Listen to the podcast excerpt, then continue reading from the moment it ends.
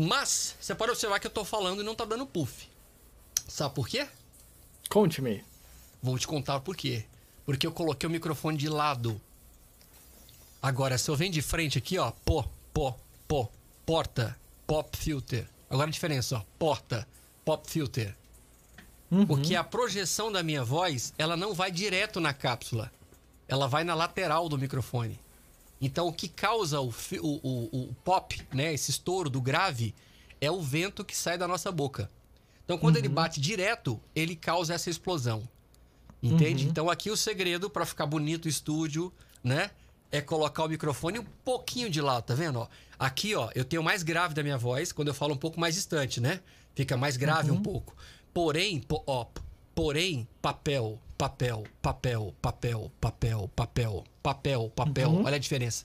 Então a mesma, a mesma técnica se aplica para o microfone quando você está falando ao vivo. Né? Então, se, se você colocar bem de frente, a, a- a chance de explosão é maior. Então você coloca um pouquinho de lado, porque o vento passa por cima do microfone. Agora não desce muito. Você começa a perder peso da sua voz. Fala em peso, Olha essa trilha. coisa cinematográfica.